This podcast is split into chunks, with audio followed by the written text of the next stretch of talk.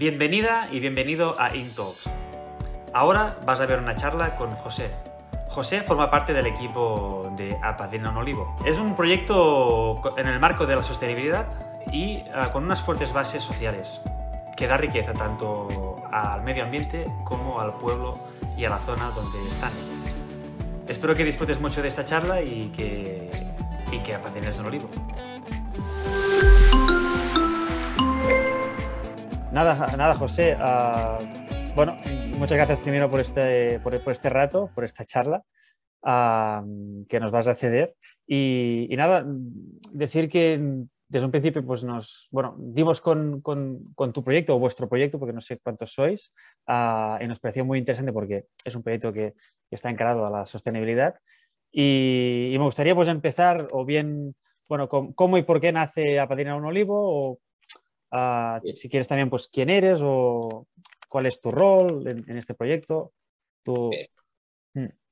Perfecto, Jordi. Pues nada, muchísimas gracias a vosotros por, invitarnos y será un placer contar nuestra experiencia y ojalá que de este podcast, pues además de informar, logremos inspirar a alguien más eh, en, este, en este gran reto que tenemos de sostenibilidad. Y, em, bueno, eh, por remontarnos a nuestros orígenes, nosotros empezamos hace siete años el reto, el reto que teníamos era, era inmenso. Queríamos combatir la despoblación eh, de un pueblecito en la España vaciada, que se llama Oliete, un pueblecito de Teruel.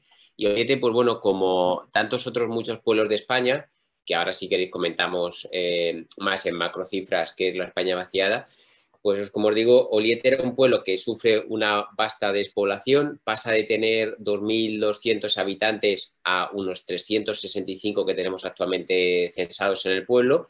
Eh, bueno, eran los años 50, 60, 70, la gente se iba a la ciudad en busca de oportunidades y esto hace que muchos recursos naturales que antes se trabajaban para el autoconsumo y la economía familiar, pues empezaran a abandonar. Y em, tanto fue así que se fueron abandonando olivos y a día de hoy tenemos contabilizados hasta un total de 100.000 olivos pues que ya han abandonados desde hace 40, 50 años.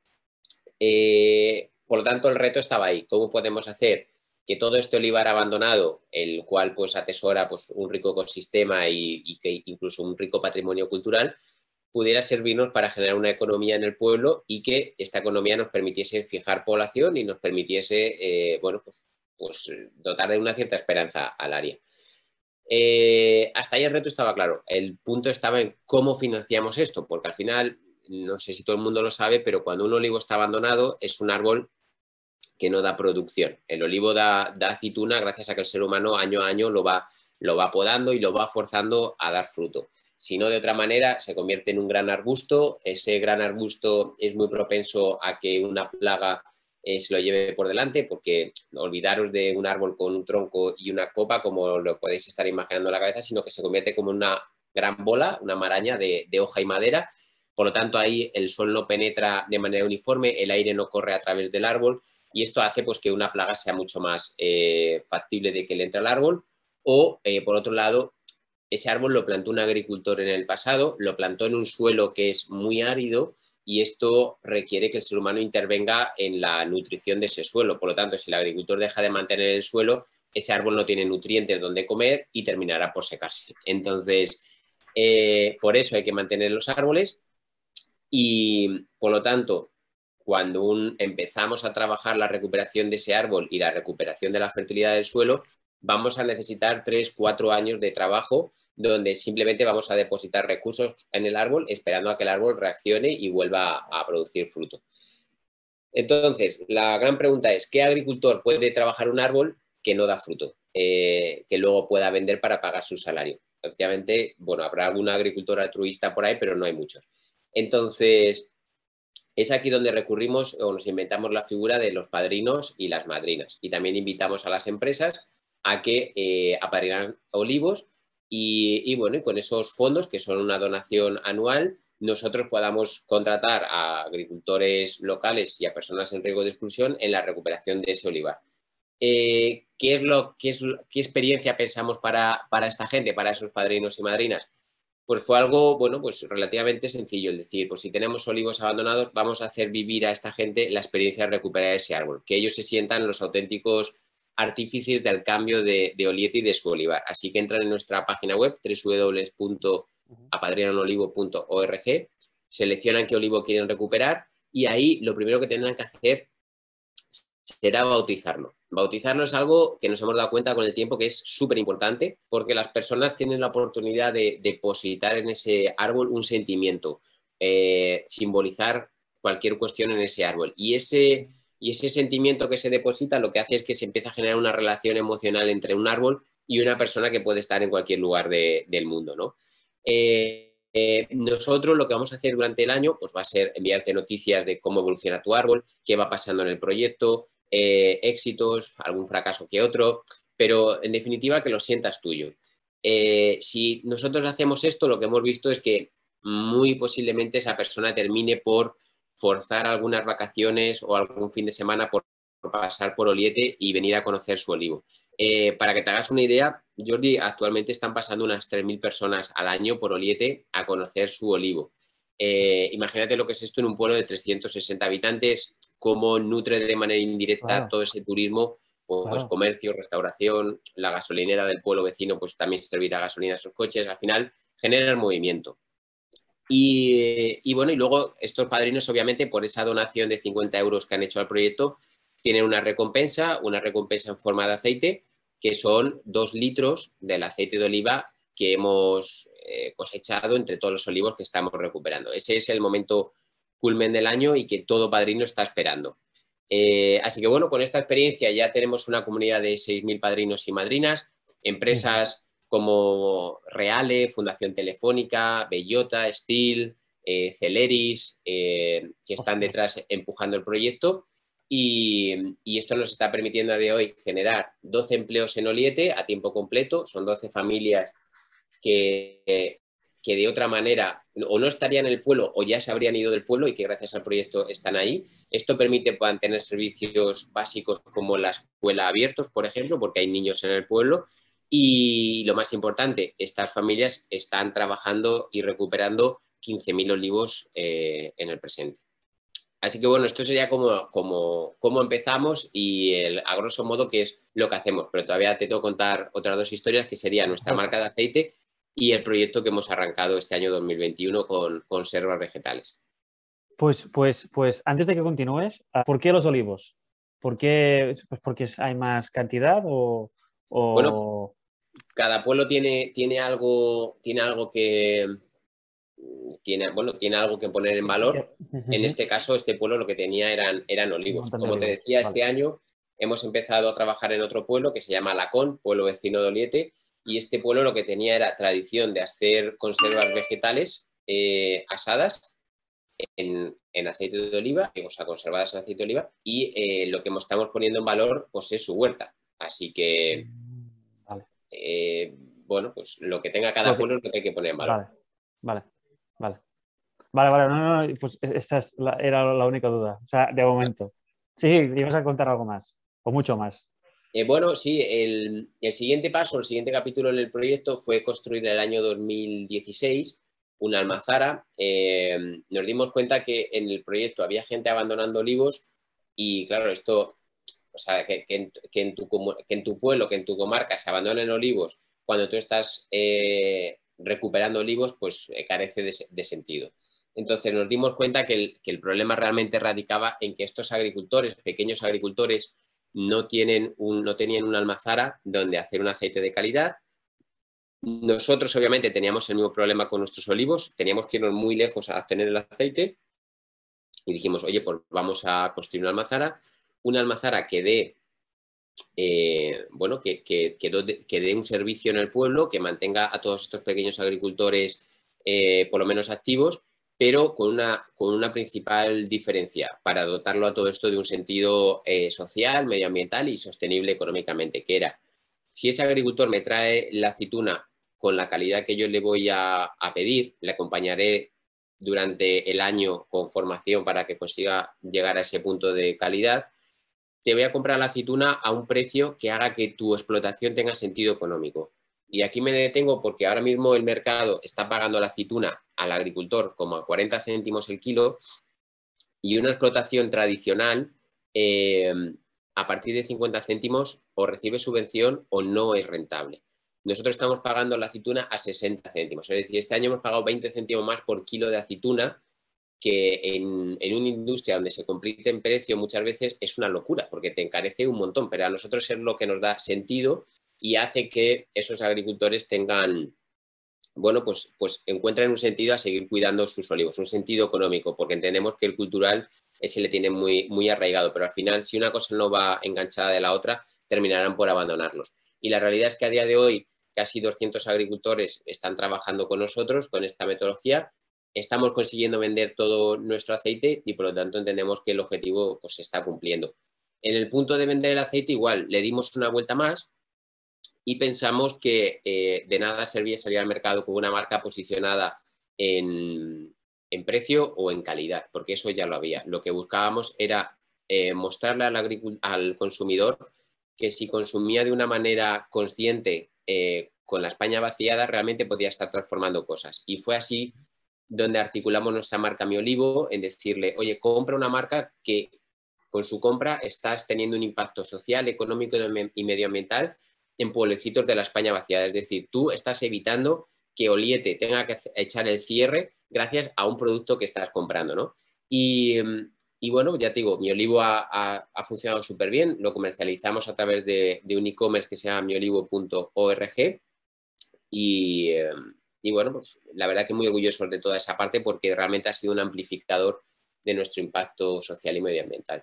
Y, es de aquí en donde todo lo que me estás contando que digamos que este proyecto de alguna forma invoca lo que sería la economía sostenible.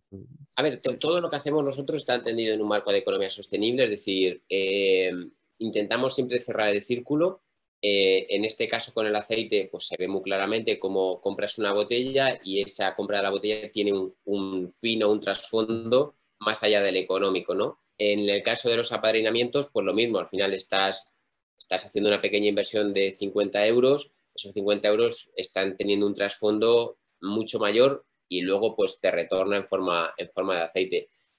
Yo creo que todo lo que toca o pasa por nosotros eh, le damos esa circularidad para que vaya mucho más allá de una mera transacción económica. Vale, vale, no. Es que es, muy chulo, tal y como lo estás contando todo, es muy chulo. Mm. Y, tengo una curiosidad ah, que se aleja bastante a lo que estabas contando. Hay, hay en, en, este, en, este, proyecto, hay, ¿habéis visto como, no sé, como alguna manifestación medioambiental, ¿sabes? Por, tener más cuidado con esos olivos. ¿O ¿Ha habido algún cambio, ¿sabes? A raíz de este cuidado, pues esta cura. Sí, eh, claro, claro. Eh, o sea, ha habido varios cambios, hombre. Obviamente a, nivel olivo ya son siete años trabajando eh, los olivares. Los olivares han dado un cambio brutal. Además, todos nuestros trabajos son con metodologías ya no ecológicas, sino podríamos hablar más de sostenibilidad, metodologías sostenibles. Eh, además de la primera poda que ya deja el árbol bastante cambiado, eh, trabajamos el suelo. En el suelo instauramos cubiertas vegetales. Esto, claro, te hace cambiar por completo el paisaje, de tener un paisaje súper árido a de repente a tener un paisaje que tiene el suelo pues, con vegetación, no está, no está desnudo. Y luego los árboles les cambia el color, pasan de estar como en un verde oscuro sin vida a ese verde lanceolado típico de la hoja del olivo. Entonces yo creo que, por ahí es muy significativo. Luego también toda la parte social, ha habido un gran cambio en el pueblo. Eh, de repente un pueblo pasa de tener árboles abandonados a tener algo que enseñar, algo en lo que creer, algo con lo que soñar. Eh, muchos agricultores dicen, ah, bueno, pues mira, yo estos árboles, no agricultores, sino vecinos del pueblo, deciden, eh, oye, pues si estos de apadrina me pagan la aceituna bien y parece que el aceite se está volviendo a poner de moda, yo vuelvo a coger mis olivos y los, y los voy a cultivar.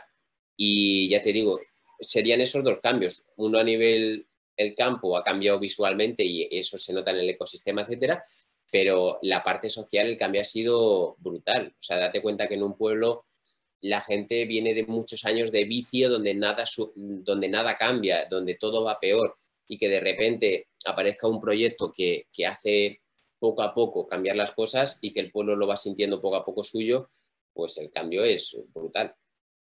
Claro, claro. Claro, no, no, lo que decías tú de que ha incentivado mucho más la, quizás los, bueno, la entrada de, turismo, la entrada de, riqueza, de dinero al pueblo y da más vida.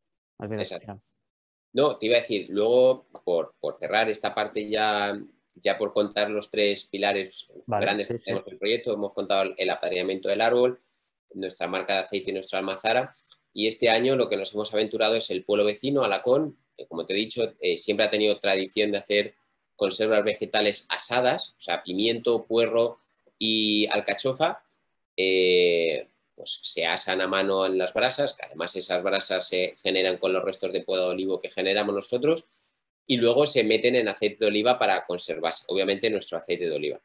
Eh, hemos recuperado esa tradición del pueblo, hemos, hemos eh, puesto en valor unas instalaciones abandonadas que había para hacer esta, estas conservas. Eh, y ahora lo que estamos tratando es que poco a poco agricultores locales que quieran reactivar sus huertas eh, asegurarles que les vamos a comprar ese producto a un precio que haga, bueno, pues que haga la, huerta igualmente tener sentido económico. Así que también estamos enfrascados en, todo esto. Y sacando un producto nuevo que se llama Mi Huerto y que son esas alcachofas, puerros y pimientos asados eh, conservados en nuestro aceite. El, sabor poco tiene que ver con lo del mercado. Estamos hablando de una conserva pues, que tiene muchísimo sabor ahumado, muchísimo sabor a madera y bueno, y luego tienes toda la parte del aceite que una vez que te acaban las alcachofas, ese aceite está infusionado en alcachofa y también está riquísimo. Entonces, eh, igualmente se puede eh, comprar en nuestra página miolivo.org. Miolivo.org, ¿eh? Eso es. ¿Y enviáis a, por toda España? Sí, por toda España, de Europa también. Y, también Europa, ¿eh? Allá, donde piden, hacemos, hacemos intentamos que llegue siempre. Claro, o sea, que os, contactan desde fuera de España, digamos, porque no sé Francia, Inglaterra o Italia. Pues en Francia es curioso, o sea, nuestro gran grueso de público está en España, pero, por ejemplo, Francia, Luxemburgo, Inglaterra, Alemania, eh, tenemos ahí una comunidad también bastante grande. Y luego tenemos curiosidades como que haya padrinos en Singapur o en Isla Reunión, que muchas veces dicen, ¿esto dónde está? Eh, pues bueno, eh, al final es un proyecto muy de boca oreja, ha sido un proyecto que ha salido mucho en medios de comunicación y bueno, es tan, es tan fácil porque al final es una transacción digital lo que te une a nosotros que ha hecho que, tengamos padrinos por todos lados. Claro, claro. Entonces, creo que lo has contado antes, pero para, reforzar cómo una persona puede apadrinar un, un olivo vuestro, Ah, simplemente tiene que dirigirse a padrinolivo.org. Entiendo que es súper intuitivo, ¿no? Y, Exacto, y ahí pues eh, ya, ya le aparecerá, bueno, obviamente puede profundizar en el proyecto, le saldrá ese lector de olivos y el, aquel que más le enamore, pues eh, es ese olivo. ¿Y vais, vais actualizando? ¿Vais actualizando los olivos? O... Claro, eh, ahí vamos dando de altas fincas. Según una finca se, agota, pues eh, metemos otra y, así consecutivamente. Siempre hay, siempre hay olivos disponibles. Por desgracia, si estuvieran todos recuperados, pues... Claro, claro, claro, claro. y, entonces, creo que ya me lo has contado un poco con los otros proyectos que, me has explicado. Ah, pero si te preguntara, yo qué sé, pues, ¿cómo ves el futuro de este proyecto? Sería también pues ensanchando nuevas, nuevas ramas de, proyectos así sostenibles que... Sí, a ver, el futuro... Em, a ver, yo, no me obsesiono con, el crecimiento numérico eh, porque creo que son proyectos para obsesionarnos con, la profundidad del impacto. Es decir, si, yo puedo garantizar que con el tamaño que tengo, pero realmente puedo, puedo eh, involucrarme tanto que me voy a asegurar que si hay un problema en la escuela podamos atender y buscar un trabajador para que sus niños vayan al colegio y que la escuela no cierre, que podamos atender a todas las personas de manera individualizada, que los trabajadores todos tengan una vivienda digna, etcétera. Voy más por ahí por intentar que lo que hacemos esté muy bien hecho y con mucho sentido y coherencia antes que de repente decir, mira, estoy replicando en 15 pueblos de España, porque eh, son proyectos muy transversales que implican muchas cosas. Tenemos una cadena de producción desde, desde el campo hasta la venta. Entonces, ahí suceden muchísimas cosas como para replicarlo X veces. Creo que nuestro secreto o nuestro mejor hacer va a estar en, esta cadena de valor, eh, agregar valor al máximo en cada uno de esos pasos. Y si vamos haciendo eso, yo creo que bueno, iremos creando marca y poco a poco habrá gente interesada en replicar esto y nosotros estaremos encantados en, enseñarles. Ah, qué guay, qué guay. Y es un poco para acabar, ¿eh? Lo que, lo que te voy a, contar ahora, porque mm, por lo que he estado viendo, mm, este proyecto nació, pregunta que te hago, este proyecto nació a raíz de una serie de, de una serie de valores que ya tienes instaurado tú dentro de ti y de allí salió pues esta idea. Este proyecto nace de, la mano de, cuatro cofundadores. Eh, Alberto Alfonso es, el ideólogo de la idea. Eh, su familia es del pueblo, es quien primeramente se da cuenta del gran problema que había en su pueblo y el primero que decide, oye, hay que actuar, ¿no? A raíz de ahí, pues Alberto conoce a mi hermano y a Pablo, que son ingenieros informáticos. Eh, mi hermano me cuenta y entre los cuatro, pues un poco se va dando forma y, se va despegando el proyecto realmente el proyecto, pues sí, de alguna manera em, vierte la filosofía o la forma de pensar que, se tenía en un inicio. Pero es que son proyectos que, o se hacen de esta manera o son imposibles de llevar a cabo. Es decir, si no, ya estaría alguna gran marca allí explotando aquel olivar. Eh, o sea, no, mm, son proyectos que si se hubieran hecho con, con, bueno, con las metodologías tradicionales, eh, yo creo que hubieran fracasado. Son proyectos para hacer de manera circular, con mucha paciencia, con mucho cariño y muy poquito a poquito ir demostrando cosas en el territorio.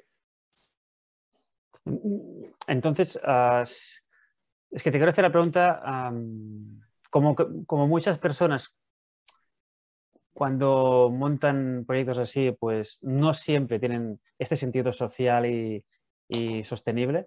¿Tú, mm. cómo, tú, tú, ¿Cómo, o sea, ¿qué, querrías transmitir a estas personas que, para incentivarles a, de, que, de, que, busquen más un sentido social y sostenible en vez de un sentido, más de crecimiento puro, quizás económico? Sí, tu pregunta. Yo creo que yo entiendo que es una toda la parte de emprendimiento social o con impacto es una vertiente nueva, una vertiente que también nace forzada por una necesidad del planeta de decir o empezáis a actuar de una manera diferente o empezáis a hacer negocio de una manera diferente o esto tiene fecha límite, eh, yo les diría simplemente que prueben a poner el impacto en el, en el, bueno, en el centro de su, de su ADN de la empresa y que vean qué pasa.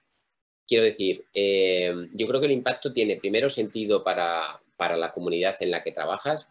Es decir, ostras, yo entiendo que la gente se pueda eh, al final hay que pagar las nóminas, hay que pagar los salarios, pero creo que que irse a dormir tranquilo eh, también y con la conciencia tranquila de que, de que por lo menos estás haciendo lo máximo para que en toda tu cadena de valor todo el mundo trabaje a gusto. Es decir, yo no digo que haya que desde el minuto uno hacerlo todo bien, pero creo que si eres una empresa que eres intensiva en mano de obra, oye, preocúpate primero de que tus trabajadores estén a gustos, de que por lo menos e-, existan espacios para que todo eso suceda y luego poco a poco ya irás impactando en proveedores, en el cliente, etcétera, etcétera.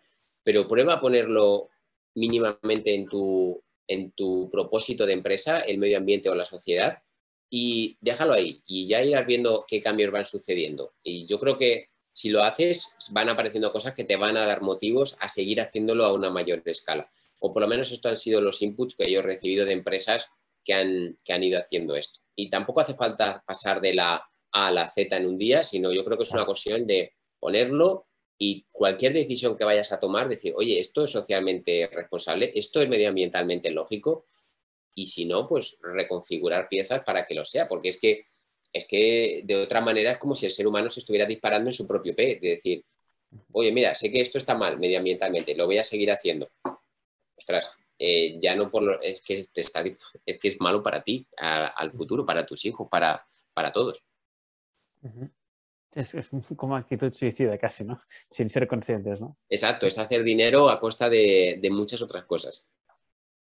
Yo, mira, ahora te quería preguntar antes, antes de acabar, ah, si, si actualmente veis este, esta huella humana, ¿sabes? En, vuestra zona. Un poco lo que habéis intentado, pues, abordar vosotros con Aprender en Olivo, pues en otros campos, ¿sabes? No sé si quizás los ríos están más contaminados de la cuenta o si no hay peces o... bueno, las acumulaciones de plástico, no sé. Sí, o sea, hablando un poco del entorno que yo domino, que sería el entorno de allí, o sea, yo no, no, puedo hablar en términos macroeconómicos o porque no, no me llega el, el, conocimiento, pero, por ejemplo, allí en la zona donde nosotros trabajamos es una cuenca minera, eh, había una central, había, porque se cerrado este año, una central térmica eh, que además era de las más contaminantes de Europa y, em, y este año ha echado el cierre porque medioambientalmente ni eh, energéticamente tenía ya sentido. Va a suponer la destrucción de 7.000 empleos directos e indirectos y toda la zona esa va a tener que cambiar. Eh, pero obviamente es una, es una actividad que deja muchísima huella en el terreno, porque hay minería y porque hay quema de materiales fósiles eh, continuamente, ¿no? Entonces, bueno, la huella está ahí por suerte, pues ya eh, se han dado cuenta que esa actividad no podía ir a más y que había que cambiar de actividad. Lo que ha venido funcionando a día de hoy se va a tener que reciclar. Y bueno, y por suerte también hay proyectos como el nuestro que eh, están apostando por una economía o por una reconversión de la economía hacia una parte más sostenible. Y yo creo que nuestro hacer en el territorio pues va iluminando también a otros el camino de decir, oye, se puede hacer de esta manera. Ya son siete años, hay muchos casos de éxito. El proyecto como tal es un proyecto que se cuenta en muchos foros como caso de éxito y, yo creo que está motivando a otra gente a hacer las cosas de otra manera. Em, el terreno, como tú has dicho, pues sí, pues obviamente hay muchísima erosión, hay... El terreno está castigado porque la actividad humana ha sido fuerte, pero pero bueno, por suerte eso ya ha terminado y por suerte lo que nos toca ahora es focalizarnos en cómo solucionar ese, problema y seguir inspirando a otras empresas a que actúen de otra manera, más que estar allí reivindicando de todo esto lo habéis cargado, ¿no? Entonces, yo personalmente prefiero poner el foco en, la parte ya de la solución y meter marcha directa. ¿Conoces proyectos ah, que, hayan nacido de, ser inspirados por vosotros, sabes? A ver, como, como tal hemos tenido bastantes reuniones con gente de, que, pedía opinión y les hemos mostrado todo nuestro saber hacer y eso, bueno, pues o directamente que haya nacido alguien porque nosotros existimos, bueno, conciencia como tal ahora mismo no tengo, pero que realmente muchos proyectos hayan adaptado cosas por lo que nosotros estamos haciendo, eso sí que seguro que sí que ha, sí que ha sucedido. Pues qué gratificante. Vale, uh, José, um, mola, ha molado mucho esta charla y, y, nada, no sé si quieres aportar algo más que no haya, quizás no haya abordado yo, no te haya preguntado, o quizás compartir algo más o no. Siempre te dejo nada, eh, la última... dejar un, un, poco un último mensaje de, de, de, necesidad, de llamada a la sociedad, a las empresas, a quien vea este podcast en definitiva, de que yo creo que las áreas, bueno, yo creo no, las áreas rurales tienen un futuro, yo creo, bastante bueno. El COVID ha acelerado una, bueno, pues un flujo inverso de la población. Ahora parece que la gente desea salir un poco de las ciudades, cambiar estilo de vida y demás. Esto favorece a los pueblos. La cuestión es que ya hay, en España tenemos 8.124 pueblos, el 60% tiene menos de 1.000 habitantes. Eh, esto significa que ya hay muchos pueblos que han cruzado una línea de no retorno porque han cerrado el colegio por mil historias que va a hacer difícil que otras familias se vayan a sentarse y empiecen una vida. Entonces, sí, el futuro es prometedor, pero el presente sigue siendo bastante dramático. Y yo invito a la gente que a día de hoy puede empezar por cosas tan simples como ir al supermercado y mirar la procedencia de los productos y, asegurarse que está comprando a pequeños productores que son de pueblecitos de España y eso ya empieza a marcar una diferencia. Eh, Correos Market tiene por ahí un, e-commerce brutal con solamente referencias rurales. Nuestro e-commerce y muchos más productores que, lo están haciendo así. Simplemente hay que, hay que molestarse un poco y hay que, hay que tomar conciencia de ello. Y luego, pues, cosas tan básicas como regalar o padrinar en tu nombre un olivo. Entonces, invito a la gente a, a esto, a, formar parte de la solución. La España vaciada es una cosa de todos, en la que todos hemos, hemos sido culpables y en la que creo que todos debemos de participar en la solución. Y es ahí donde, donde animo a que se sume. Muchas gracias. Un mensaje muy, muy guay. Un mensaje muy profundo. Sí, sí, muchísimas gracias. Uh, espero verte pronto o bueno, seguiros de, de cerca. Ahí en, sí. en Olite tenéis vuestra casa. Muchas gracias. Muchas gracias.